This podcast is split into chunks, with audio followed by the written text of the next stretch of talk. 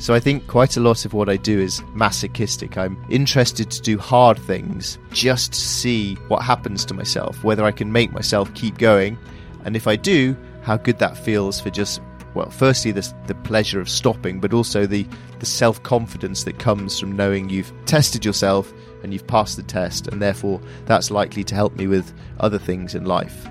The motivation for adventure has very much changed from the physical challenges to the mental challenges to these days it's more of a creative curiosity that drives me to do adventures.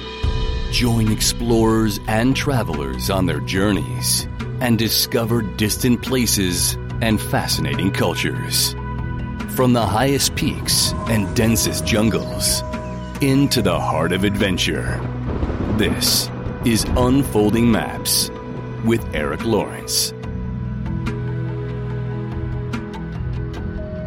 My guest today is the English adventurer and author Alastair Humphreys. He has been on expeditions all around the world, traveling through over 80 countries by bicycle, by boat, and on foot.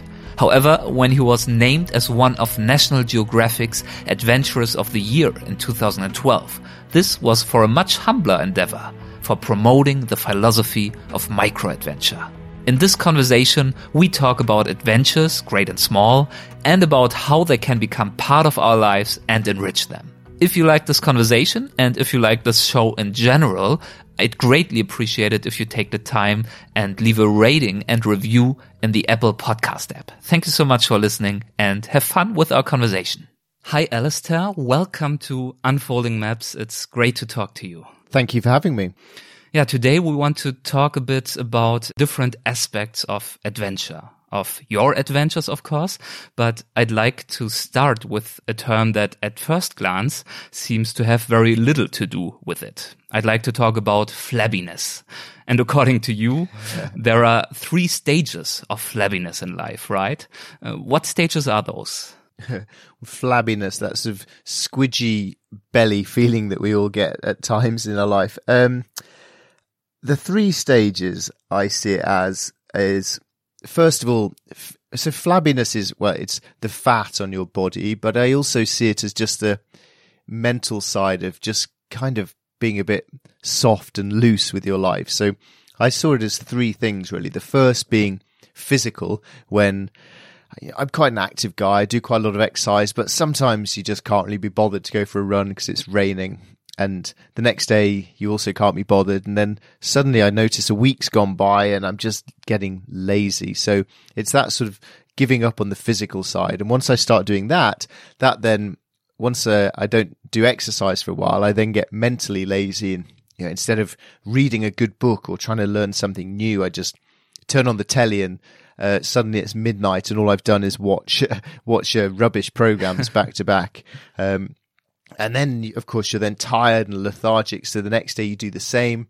And if you carry on this for a little while, you end up with a habit of not pushing your body, not pushing your brain, and pretty much then I call it moral flabbiness, which is quite a big claim, but that's just accepting that all of this is good enough for life when really we don't have very long in our lives and myself, and I imagine many of the people listening to this, so we are in the lucky, lucky 1% of people on the planet who can really make the most of our opportunities. And it just seems a, a terrible waste if we don't. So, um, yeah, and that, that hopefully is enough to spur me into action to make me jump off the sofa and start planning the next adventure. How or why did you start to think about these stages? I've always been, as an adult anyway, I've always been very aware that my life is short and that there are so many things that I want to do and places I want to do and so much adventure I want to have. So I've always been very aware of the time, mm-hmm. time passing, and very excited about all the things I still want to do. So I think it's that combination of uh, excitement and impatience and the knowledge that it won't all last forever that uh, gives me the motivation to try and fill the time as full as I can. And these three stages, they just put this kind of awareness into a yeah specific concept that makes it more tangible for yourself. Yeah, I guess so. In my own life, I I've noticed that I prefer I like having done exercise. I don't really think to myself, oh great, I'd love to go to the gym and uh, and suffer on a rowing machine for an hour. I don't really I, I don't really think that way, but I know that once I've been, I come home and I feel happier and healthier for having done that. So it's always a, a slight laziness in my body and in my brain that I have to try and force myself to overcome. So you know, I, I quite happily lie on the sofa and eat Chinese takeaway until midnight. Uh, but equally, I know that there are probably more things that I should be doing with my life. And something that you have been doing with your life to escape flabbiness is, of course, yeah, living adventurously and experiencing the outdoors in many different ways. And at this point, I would like to quote from an article that you wrote some time ago for Outward Bound. And you wrote in there, Walking a long way over a big hill teaches you at least as much about yourself and life as a dollop of classroom education does. Every night spent running over the moors, every freezing river swim, every long distance bike ride, this is classic old fashioned character building, unquote. when have you for the first time realized the strength of the impact of the outdoors on you and on building your character? I was very lucky in that I was introduced to the outdoors at quite an early age um, through my school, probably 10, 11, 12, 13, that, that sort of age. We started doing things that involved being in the hills or rivers or small little sailing boats. And I, I enjoyed those things, but I also really enjoyed that it was out of school because school I used to get really frustrated that I wasn't in the football team or I wasn't the fastest kid or the coolest kid, all those sort of things. Whereas when you're out in the outdoors in the mountains, the mountains don't care about that. And the mountains are bigger and tougher than all of us. So all you can ever do, whoever you are, is just try your best. So it felt like a meritocracy. It felt an equal place where everyone could just push themselves as much as they chose to do. And I, I enjoyed that equality and and freedom that came from from spending time in the hills as a as a young person. And did you explore and discover this uh, meaning of the hills and uh, nature in general? Did you explore that and discover that gradually? Or was there any specific event, any occasion that made that really clear for you what it means to be outside? No, it was a gradual thing. I think when I was a kid, my brain didn't think about anything very much except that it's quite fun to be outside doing adventures. And then when I was in my early twenties, so when I when I went to university, I joined in Britain. We have a like a weekend army. It's, it's part of the army, but it's just reserves, so you can do it in your spare time, really. So I joined that. Um, I had no interest in the army. I, I didn't really like the guns and I found all that quite boring, but I really loved that you got paid to go and run around the hills mm-hmm. uh, and, and the beer was very cheap. So during that time, I started to realize that this was a, a world that I could be uh, quite good at. You know, I was quite willing to persevere and be stubborn and to endure and to suffer, and that actually having a hard time in the mountains was a way to when you came home and you went to the a pub with your friends for a beer, you really, really enjoyed it and really appreciated it, having done that hard work out in the mountains. So it was those those years when I spent uh, um, running around the rainy hills of Scotland that it started to feel like a an important thing in my life rather than just a fun thing, and to become a thing that I wanted to really concentrate more of my time and effort. And um, I, at the time, I didn't consider it as oh, I'd like to make my job out of this. I just thought I would like this feels important to me. How can I get as much of it in my life as I can? And something that I think also feels important to you up to this day is the memory uh, to or of your time in South Africa, because that's where you went after finishing high school, right? You went there to, to live and to teach in a little village there. Yes. So, yeah. So before the uh, university army that I just mm-hmm. described. Mm-hmm. I I spent a year teaching in a small little school, and what I particularly enjoyed about that was that was my first time to Africa. It was my first time out of Europe, and I remember just how big and blue the sky was, and how empty and red the landscape was as we drove for hours from the airport um, to, and Johannesburg up towards the this little village where I was going to spend a year. And I just remember being so well quite scared that I was out of out of my comfort zone of home, uh, but also just realizing that the world was far far bigger and more colorful and more exciting than I'd realized at that time. So I think your first adventure is always the one that shapes you the most. But it was that that time in um, rural South Africa got me really excited about wanting to see more places in the world. and this is something some desire that you really followed. It was a passion that that was sparked probably in this instance. Would you say that your time in south africa was the main inspiration the main driver for this massive adventure that followed? It was a combination of a year in south africa made me want to go and see the world mm. like a lot of young people want to go and see the world. So that was my awakening of wow i want to go see more places.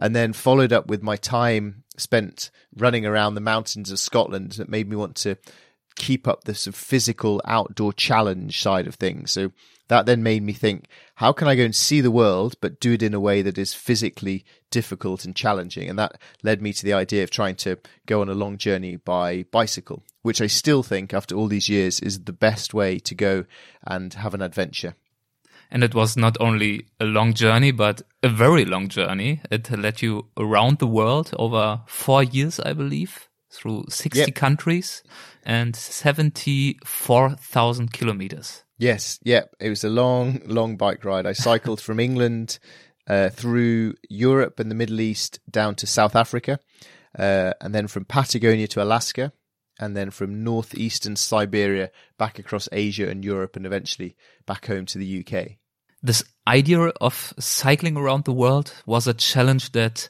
you yourself thought would be almost impossible to succeed and you were pretty sure you would fail. Why did you pick such a yeah, challenging challenge for lack of a better word? Um, I wanted to, ch- I wanted to see how far I could go, um, both literally and I suppose mentally. And you know, I could have said to myself, oh, maybe, why don't I try and cycle from London to Berlin? And that would still have been the biggest bike ride of my life. But I probably would have got to Berlin and then I'd get to Berlin and I'd have thought, well, I could have done a bit more.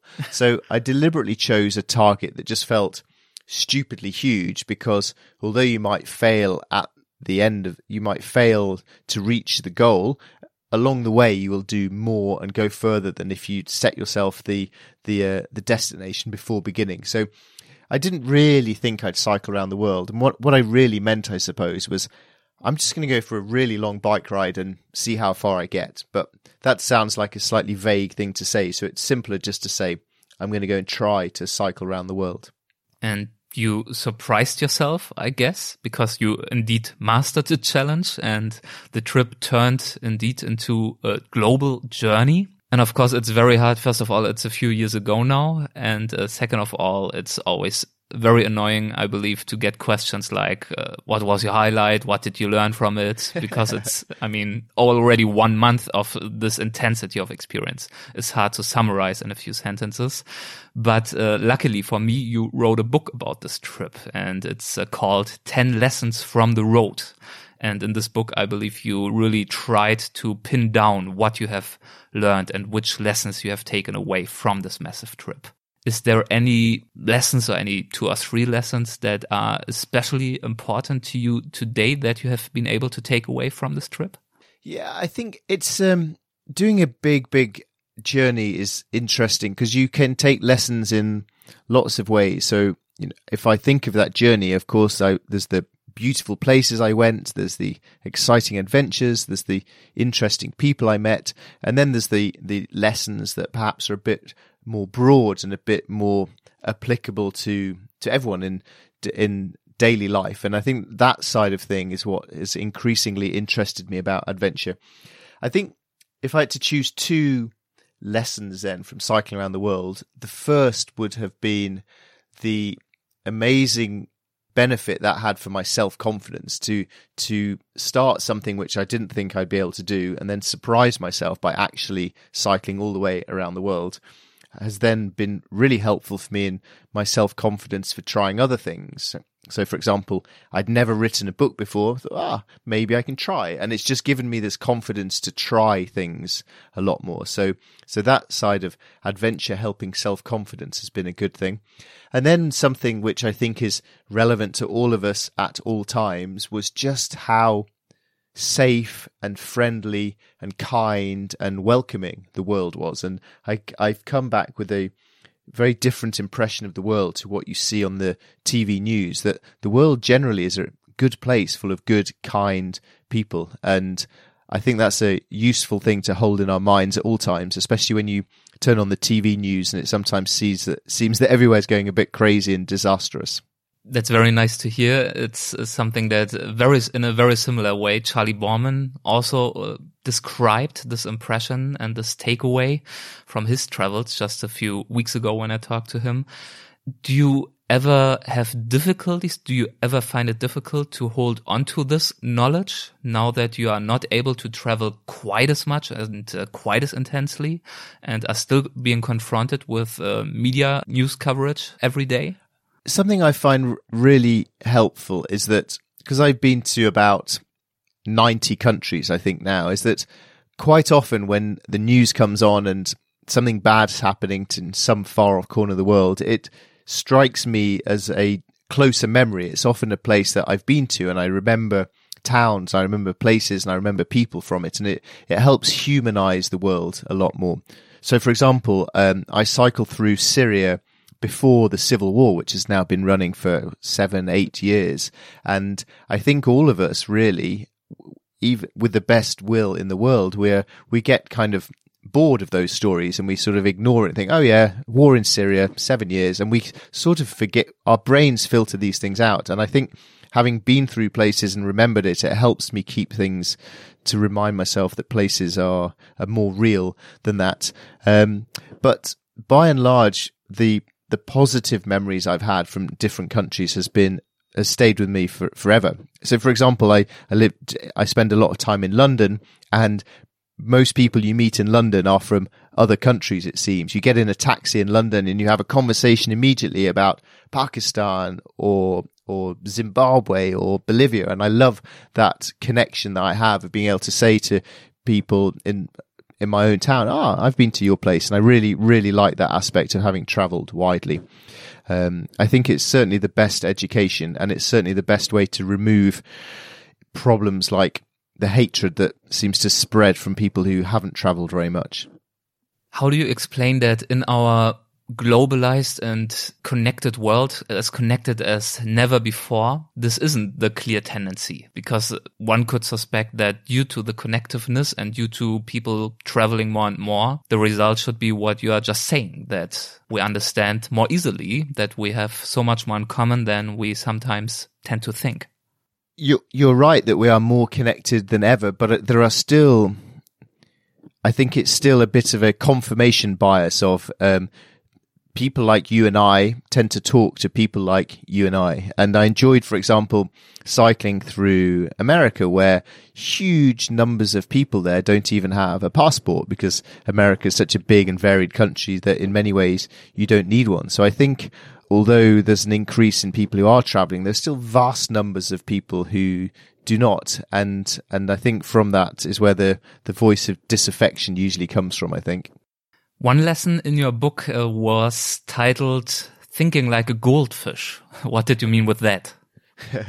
well, goldfish are famous for having a very short memory. I've no idea if that's true or not, but the wisdom is that a goldfish has a three second memory. And I think that's quite a useful skill to have on a difficult expedition is to just, as much as you can, just deal with the moment you are in right now. Don't think that you still have a week or a month of freezing cold to go. Just deal with this moment right now. And don't think to yourself, oh, I've been doing this for so long, I'm bored. Just deal with this right now. And I sometimes think that when, um, I don't have a dog myself, but if I go into the mountains with someone who's brought their dog with them, I, I love the fact that the dog wakes up in the morning, it eats its breakfast, and then it walks out of the front door with no clothes, no equipment, no idea where it's going, and it just runs and it's happy for the entire day until it's so tired and then it lies down and goes to sleep.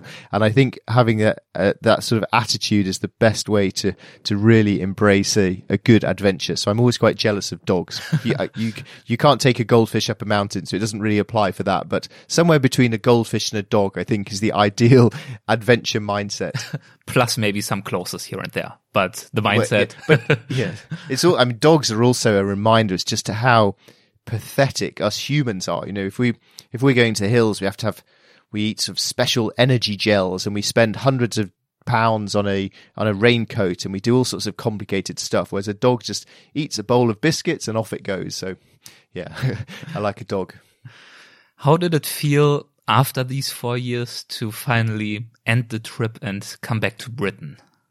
It felt like a huge relief that I didn't have to ride my bike tomorrow and that I would not be a stranger in a town and that I'd know my way to the shops and that I'd be able to understand the conversations and I'd belong to a culture. I wasn't just the exotic, strange specimen going through the town. So it was a huge relief.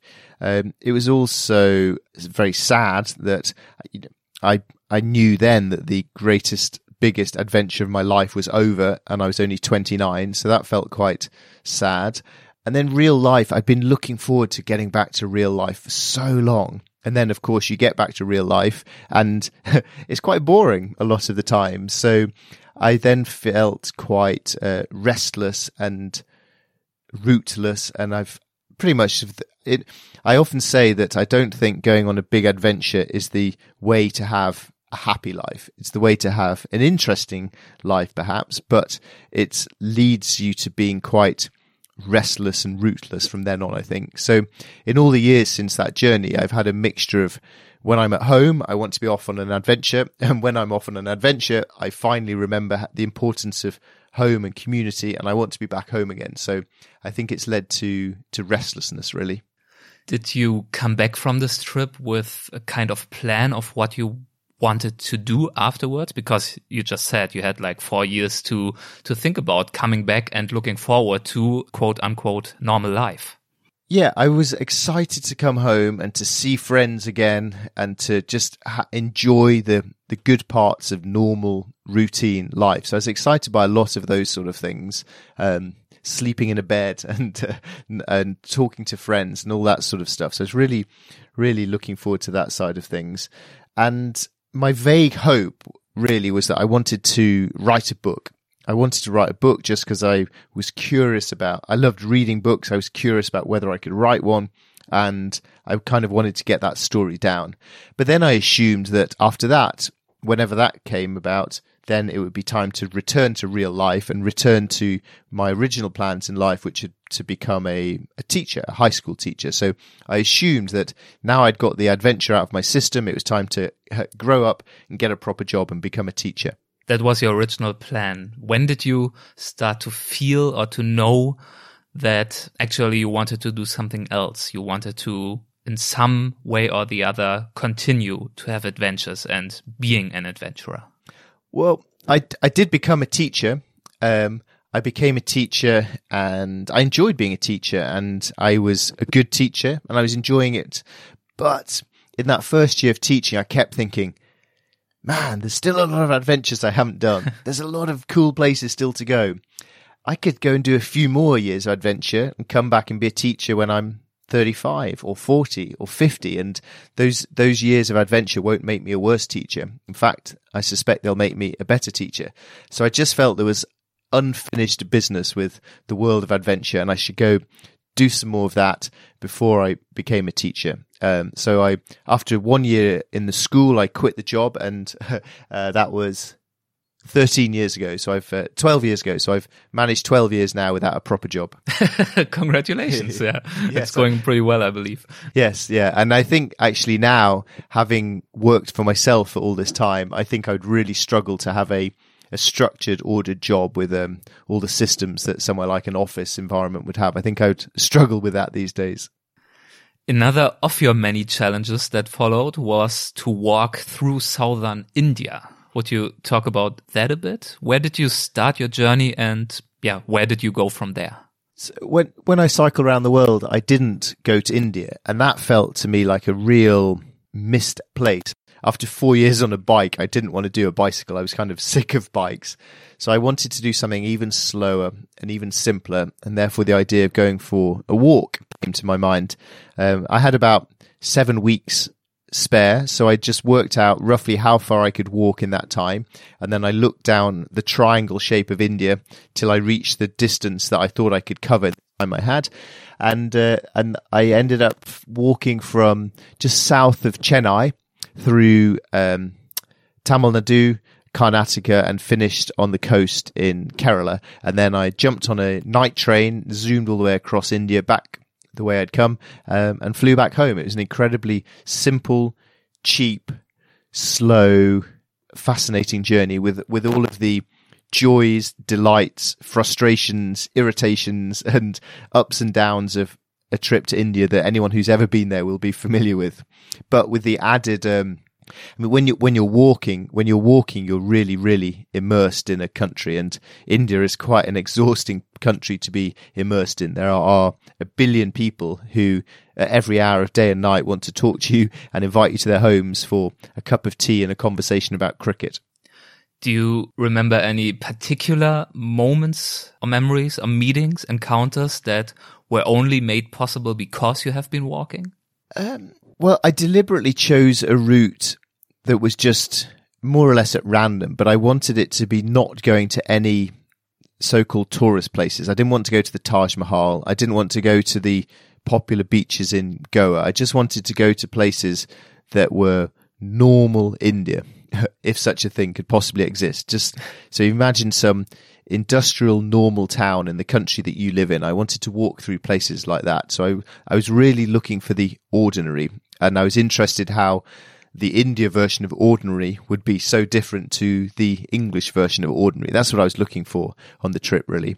And I think the thing that walking gave to me from that was just the spontaneity and the surprise. So each day you have no idea what will be round the next corner in the next village and who then will invite you to your house. And so it often, it rather than if you travel by bus or train, you tend to go from destination to destination. But the good thing about going on a foot and also by bicycle is that you have access to the places in between. And this means that villagers on small little roads can see you and invite you to their house, having never really had a conversation with some European before. And I think the, the freshness and the novelty and the surprise of that is a real delight that you can get best of all by walking trips or, or bicycling trips. I've read in an interview that you claim you love walking long distances besides other things because it's extremely painful. Could you elaborate on that? um, yeah, walking really is very painful. Oof. Um, it's much, much harder than cycling and really slow and your rucksack on your back really hurts. And if you if you get stuck with some really annoying person, it's harder to escape from them as you can on a mm, bicycle. That's so so being on foot is hard, really hard. Um, and if you're somewhere that's quite boring, you'll probably in that boring place for a whole day. Whereas on a bicycle, you can just pedal quicker and get off to somewhere else. Um, so it is hard. The reason I like that is for the feeling of how good it is after you stop. So I think quite a lot of what I do is masochistic. I'm interested to do hard things just to see what happens to myself, whether I can make myself keep going. And if I do, how good that feels for just, well, firstly, the, the pleasure of stopping, but also the, the self confidence that comes from knowing you've tested yourself and you've passed the test. And therefore that's likely to help me with other things in life that are perhaps a bit different to, um, to the pain of walking across a hot plain in India. So the physical hardship is in general really an important factor for you in terms of adventures. Um, it it certainly used to be for many years. So in the first years, that was the most important thing, and I think I enjoyed the physical hardship because I felt I was good at, I was able to keep going, and therefore, for the first time in my life, I felt that I was good at something. It helped me stand out from being average, so I enjoyed that. And increasingly over time, I suppose it's a combination of having done it quite a lot of times and also just getting old uh, that I'm much less interested in that these days. So um, my most recent walk I did was through Spain. I walked 800 kilometers through Spain playing my violin. And what I really noticed, and I was 39 then. So what I really noticed then on that trip was if I was tired and I was in a lot of pain, then I would just stop and have a sit down and maybe a sleep under a tree. And I kept thinking to myself, oh, this is so much nicer than the pain I used to put myself through. So maybe I'm getting sensible at last, or perhaps I'm just getting soft. But certainly the, the motivation for adventure has very much changed from the physical challenges to the mental challenges to these days. It's more of a creative curiosity that drives me to do adventures adventures such as the walk across Spain that you have just mentioned and that you have turned into a book now, uh, your very recent, your very current book. It's called My Midsummer Morning, which is in turn inspired by another book. Would you talk a bit about that inspiration behind the project?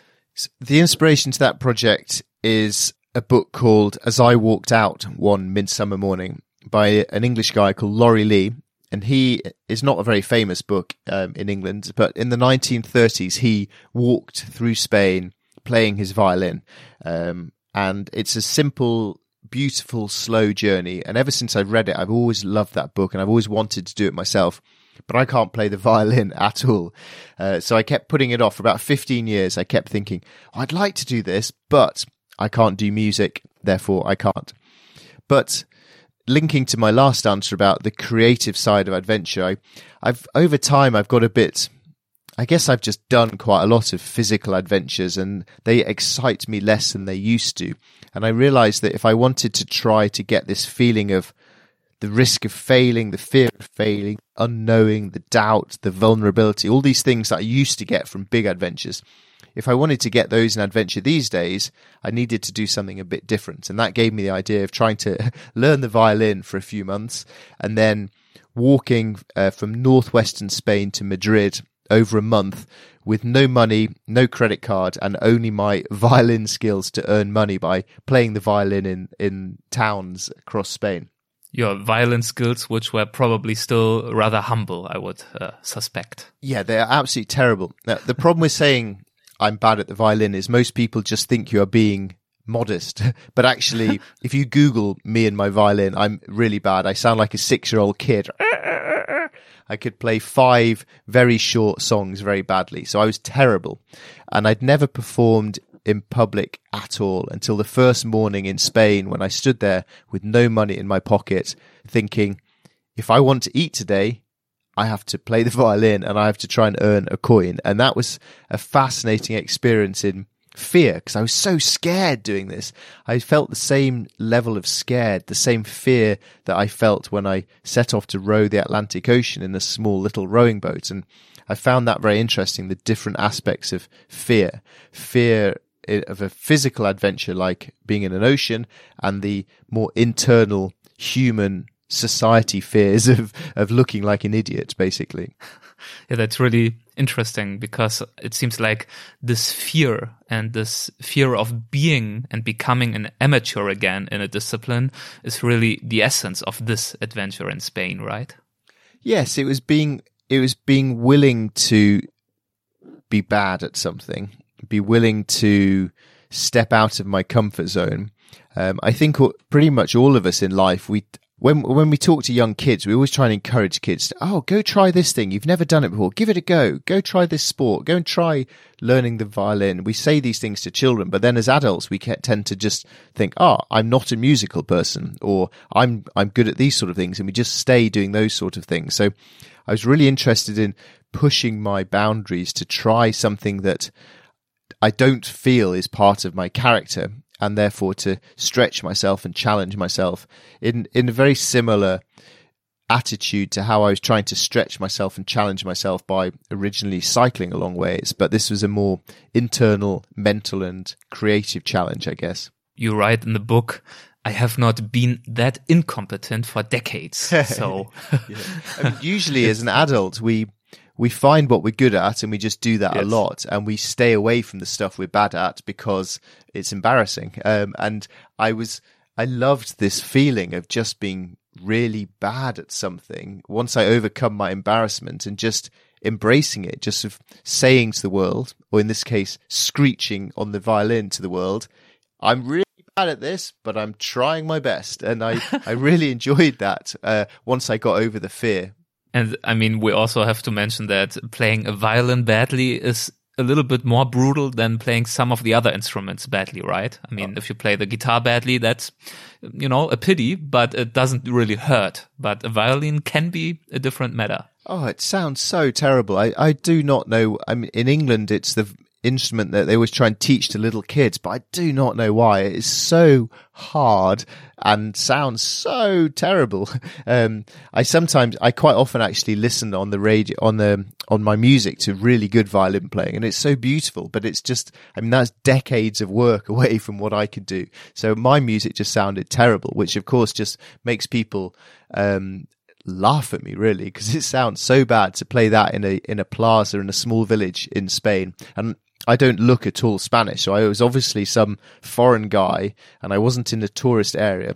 So I was just a foreign guy in a random little Spanish village, ruining the, ruining the peace and quiet of the day by playing very badly. It was a very, uh, I think people must have thought I was very strange. yeah. So how did they react? Which kind of responses did you get by the people who had the pleasure of hearing you play? well, my, my fear before was that people would be unkind and they tell me to go away. And and I think a lot of my fear was of how people would treat me. But as always I think we all think of ourselves as being very important whereas most people don't care about us because most people are just busy doing their own day. So most people just ignored me. Um, some people looked at me like I was strange or wrinkled up their nose in a sort of, oh, this sounds terrible. How did that make you feel? Did that directly put you into deep despair or were you like confident enough despite the lack of skill that this, uh, the negative reactions didn't affect you so much? Well, they, they weren't really unkind reactions. They were just reactions of "Whoa, you're bad," uh, which I which I just found which I just found very funny because I had to agree with them. Yes. I was very bad. So I actually, I found those reactions funny and actually nobody was unkind. No one came up to me and said, shut up or you, you're stupid or anything like that. The worst that happened is people ignore you and I could handle that. And quite a few people would laugh and they'd catch my eye and they'd find it funny. And it became a really nice communal shared experience, even though it was surrounded by strangers, most of whom would only pass by for two or three seconds and then they're gone. It felt like a, a shared feeling. And I, I really enjoyed that. It became, it very much depended on me trusting in the kindness of people because I needed to earn some money if I was to eat. Um, and I didn't have a sign up explaining what I was doing or I wasn't asking people, please give me money. I was just standing there and playing as you see musicians do in the street.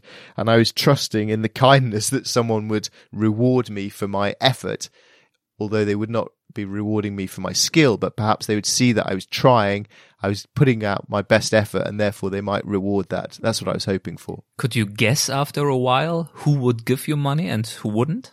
Yes, definitely. There definitely are trends of people. Um, the the best person, best people to give me money were older people, so people over say 50 or 50 or 60, that sort of age. I think people under say 30 were usually just focused on their smartphones and would not notice me. Um, people up to maybe 40 were busy. They were, had places to go. They were working and they were busy. So they were just in a hurry. And then older people, I think, have a bit more time. They also are more likely to have coins in their pockets than younger people who just have plastic or phones. Um, so my best customers were men who were aged about 50 or 60. Um, that was the best. They were the best t- customers, I think. Interesting. Uh, what what did it make you feel like when you earned your very first coin? Oh, that was one. The first coin I earned was one of the most exciting, thrilling moments in all of my life of adventure. Uh, I really felt I was pretty close to quitting because I was doing so badly. Um, and no one had given me any money and I felt such an idiot. So the first coin just gave me relief and hope. And of course, once you've earned one coin, you know you can earn a second coin. So it made the whole trip, boom, instantly feel like, ah, this actually is possible. If you've earned one coin, you can earn a second coin. Uh, so yeah, that was such a thrill. I remember exactly. It was an elderly gentleman who gave me the coin. And from that moment, I just instantly knew that the trip was possible. If he would have known the impact of this little moment of kindness. Yeah, I wish. Um, I I told him. I told him that th- it was the first coin I'd ever earned from playing the violin. Uh, but I don't. But I didn't he he was on his way to church actually, so I, I didn't have time to explain to him exactly what I was doing. But I would love if I could find him and uh, go and give him a copy of my book or something to say, "Look, I've done it, and thank you very much." But that's often the way with kindness. You do a tiny bit of kindness, you don't really know what impact it might have, and that whole journey was just his kindness passing me on to the next person's kindness. This chain of kind people got me all the way to Madrid. So that also means that uh, evidently you have been able to make enough money to to eat and to to survive your journey through Spain. I actually earned a fortune. I earned so much more than I thought I would. And by a fortune, I mean that I earned 120 euros in a month, which is far more money than any man needs to live. I could buy bread and bananas and tomatoes, and even a tiny uh, cup of coffee every so often to sit in a cafe and charge up all my camera batteries at the same time. I never ever thought I would earn as much money as that. And did the trip achieve what you set out to do to reduce your fear or to increase your, your personal courage, your confidence? Yeah, definitely. It it it showed me that adventure means much more than just riding a bike or climbing a mountain. It felt that this feeling of the adventure that I got from playing the violin has opened my world to a much wider place of what living adventurously might mean. So I feel very grateful for that. Um, it was again a boost for my confidence, and I would feel happy now to try and make make it across the country by I don't know drawing pictures or dancing or something else that I'm really really bad at. So it's um, it's definitely a, definitely changed my mindset a lot. It was it was one of my favorite adventures of my life, and the adventure really was just playing the violin, which many people would not think of it being an adventurous thing to do but the process of seeing adventures in a new light has uh, started quite a while before that for you already. I mean, we have mentioned some of your adventures, India and the, the cycling tour around the world, but you've had so many more adventures. You rode across the Atlantic Ocean. I think you mentioned it in passing. You ran uh, six marathons through the Sahara Desert. You completed a crossing of Iceland and trekked 1000 miles across the empty quarter desert and many, many more.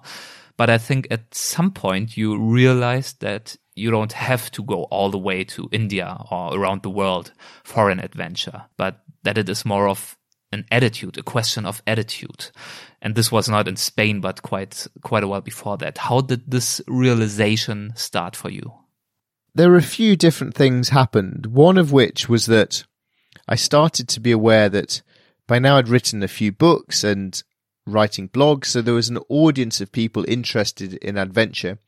And I realized that the number of people who were interested in adventure was much, much bigger than the number of people who were actually out crossing deserts. They're, they're pretty quiet places. So why, why were these people liking adventure but not doing it? So that was one question I asked. And then the other thing I noticed was that whether I was freezing cold in Greenland or boiling hot in uh, the desert. The the these very different adventures. I was getting the same benefits and I was doing them for the same reasons. And most of this stuff was inside in my head. And therefore, perhaps it didn't matter where I went to do an adventure. It was more about the attitude I went with. And so perhaps I didn't need to go to the ends of the world to have an adventure. Perhaps I could have an adventure much closer to home and a close to home adventure might help all these people who enjoyed adventure but weren't doing it because of real life. That might help them have adventures too. And this kind of normal life, I think it also became reality for yourself because you also got married and had kids and had to figure out how to fit your adventures into a quote unquote normal life. Exactly. So that was the that was the the the catalyst that prompted me into the change was uh, I suddenly didn't have the same amount of spare time and freedom that I had. I, you know, real life arrived for me as well.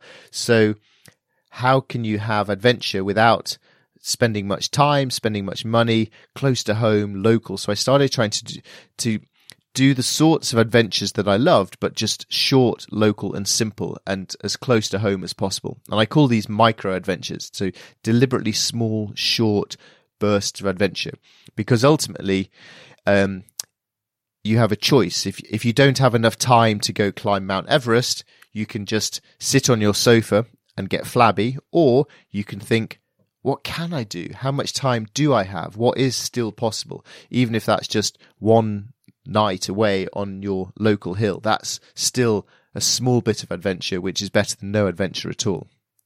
How can a night on a hill capture the essence of what an adventure is or can be ideally? So, walking up a hill, watching the sunset, sleeping under the stars, um, gives you some physical exercise. It gives you some mental headspace. You turn off your phone.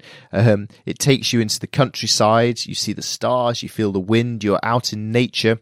Um, and all of these things are the, the things that you do big adventures for. So uh, it's small, but it's still giving you a little bit of all of these things that you get from adventures. And I often find actually that in a busy, busy, busy life, just one night away on a hill is a really good way of resetting your brain, refreshing yourself, taking a different look at life and a different look at the place that you live, and perhaps opening up your eyes to realize that there are more opportunities for adventure and escape and wilderness close to where you live than you might have realized. And, and perhaps it starts to get you thinking that you don't need to be saving up for a once in a lifetime journey to Alaska, but instead you can have a lifetime of small adventures just around your hometown with your friends and your family, and therefore perhaps combine both real life, which is necessity for most of us and a good thing for most of us,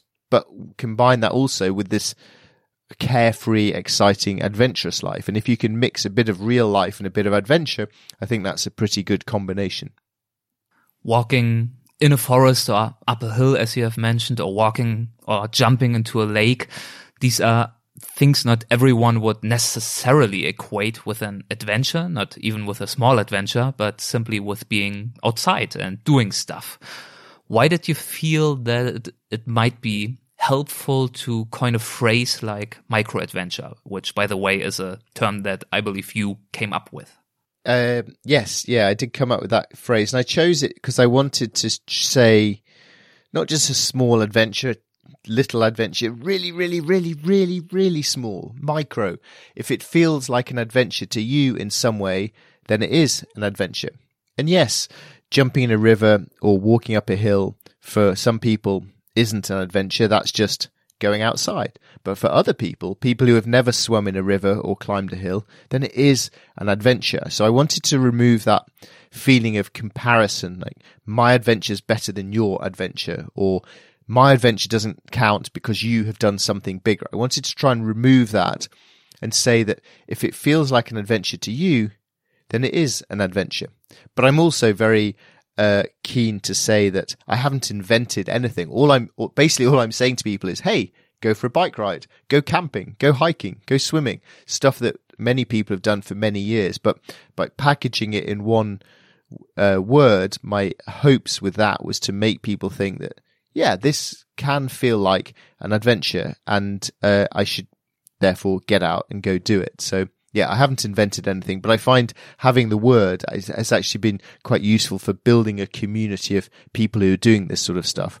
And once you have a, once you see other people like you doing these things, then it gives you the confidence to try it as well. So when I first started trying to build the idea of micro adventures, I, I worked very hard to get a load of regional Facebook groups of people, which are nothing to do with me except that I encouraged people to start them just so that people in that area could go do a micro adventure, share their photographs and hopefully encourage other people to do the same.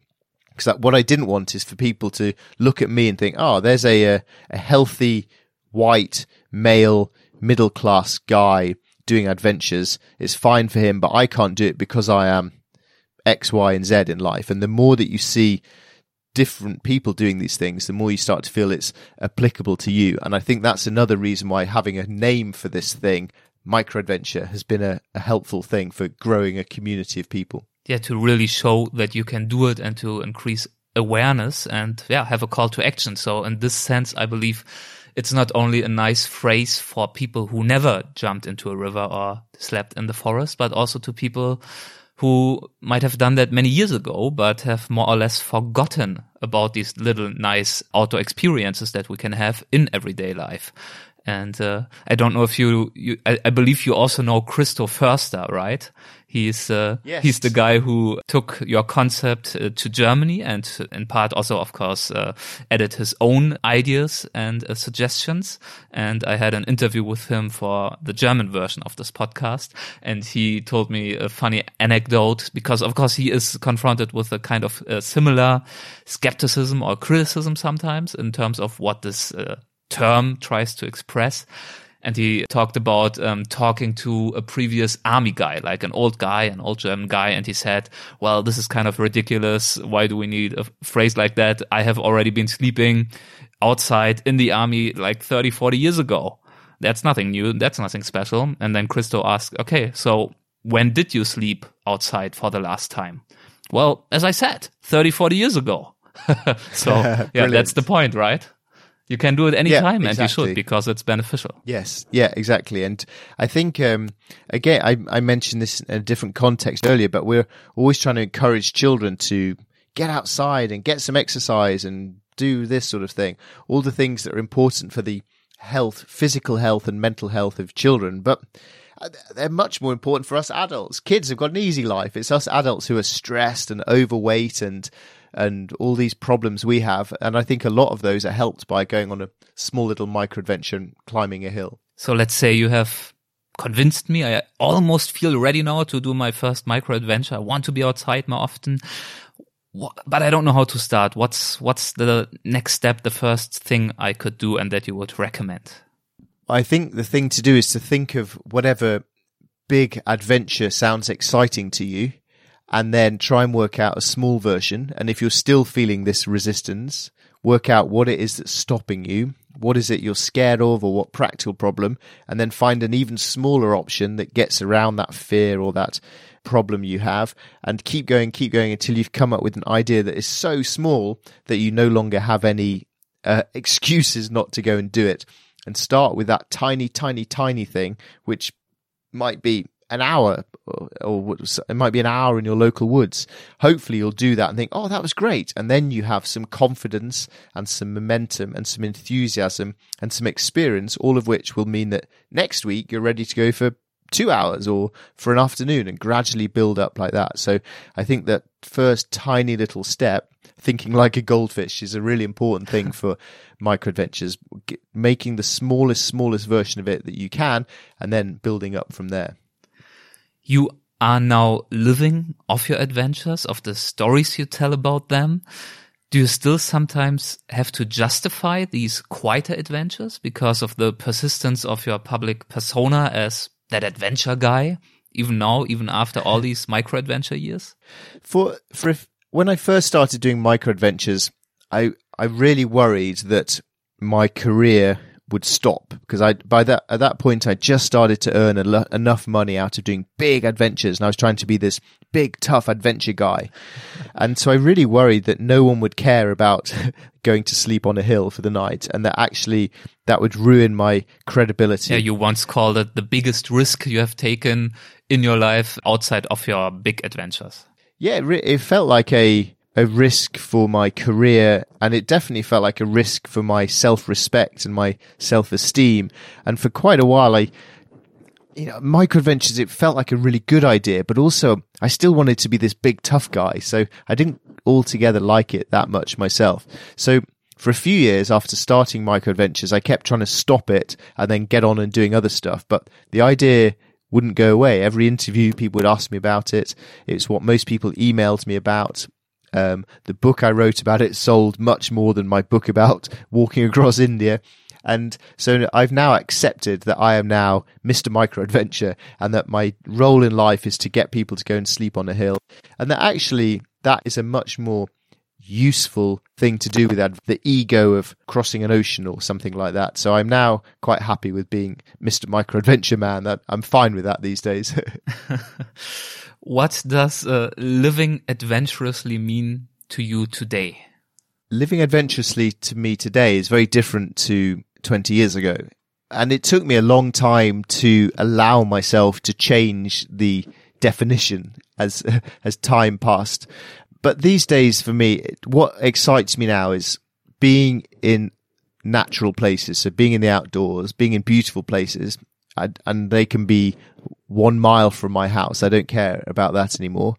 And it's creative. It's doing things that are new and make me think and excite my imagination, my curiosity. So that's really the direction that I'm heading into these days. Um, I think my days of walking a long way just because it hurts might finally be over.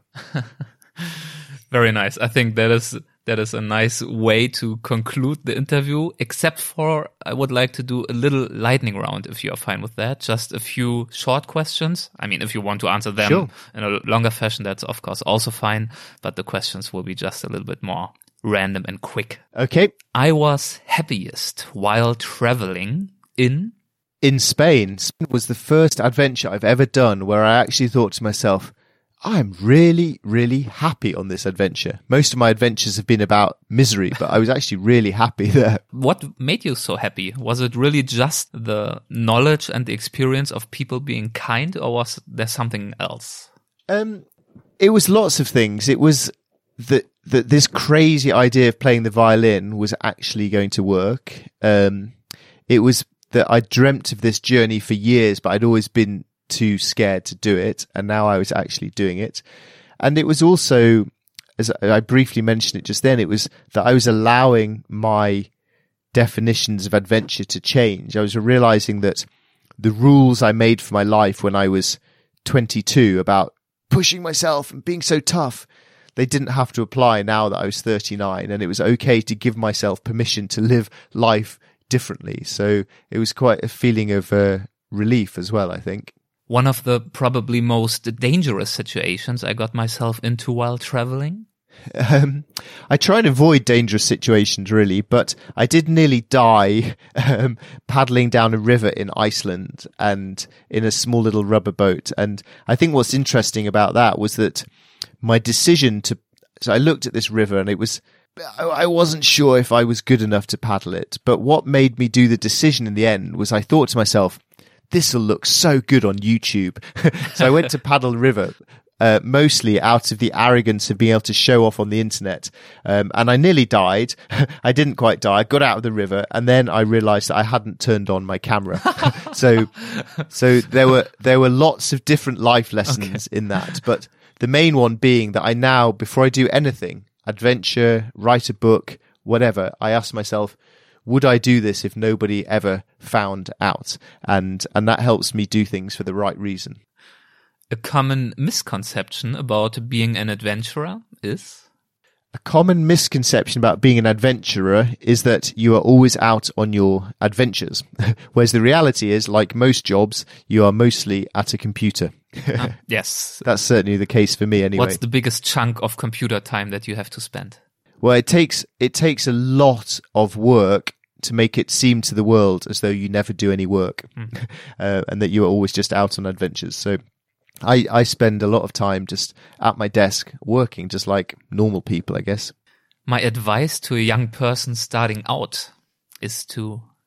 Ooh, my advice to a young person starting out on adventure is to go and do an adventure because you really, really want to do it and ask yourself the question, would I do this if nobody ever found out? And try I'm going to sound really old now. Try and turn off your phone as much as possible and take a notebook with you and write down what you're seeing and thinking because you'll you'll enjoy that book when you're when you're old and looking back on things. If I were only allowed to take one more trip.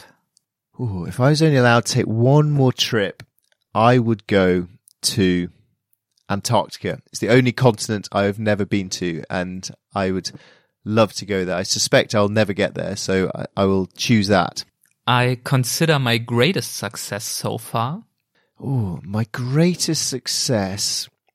oh, well, I suppose my I'll keep it relevant to the to our conversation. I think my greatest success is to making a life and a career out of doing what I really love, and therefore loving nine o'clock on a Monday morning.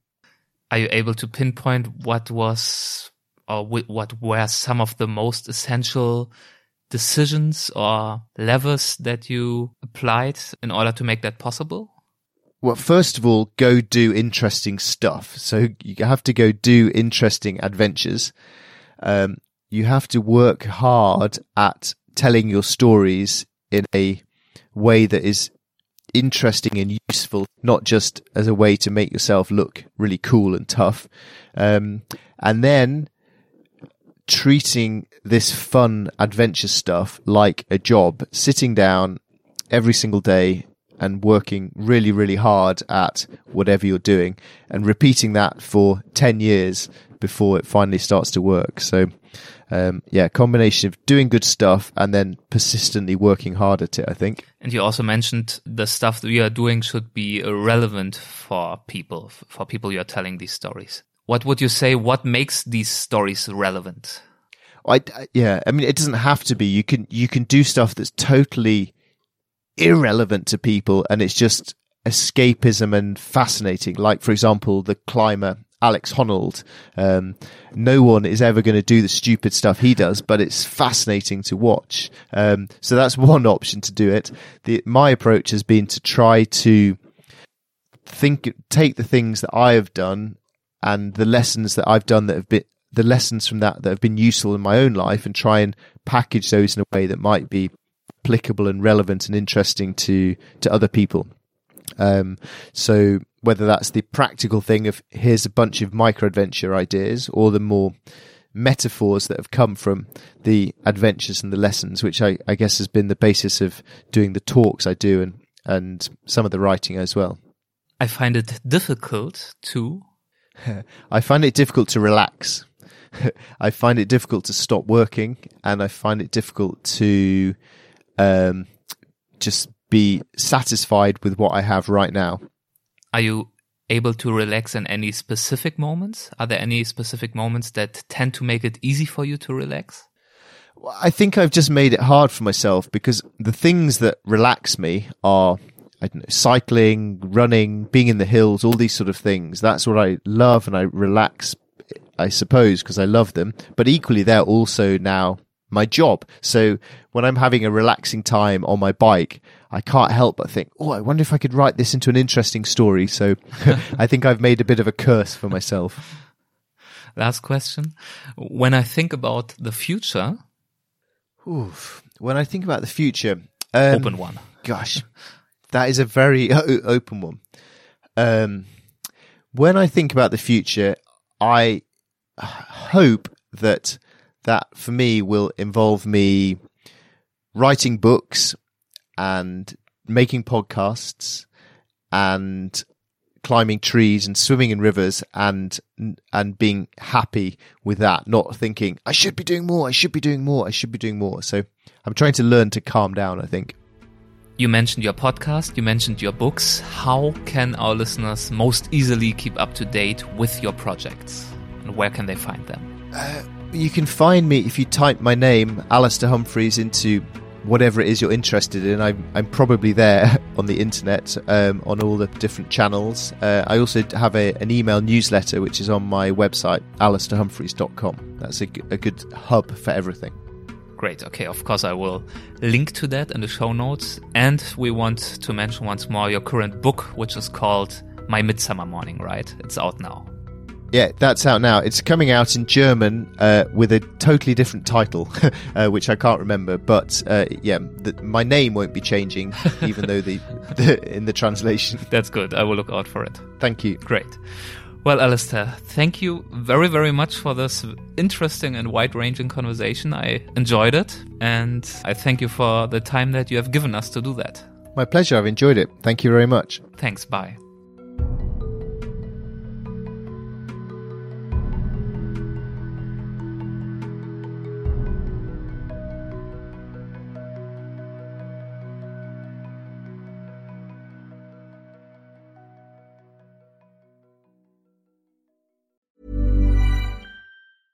Planning for your next trip?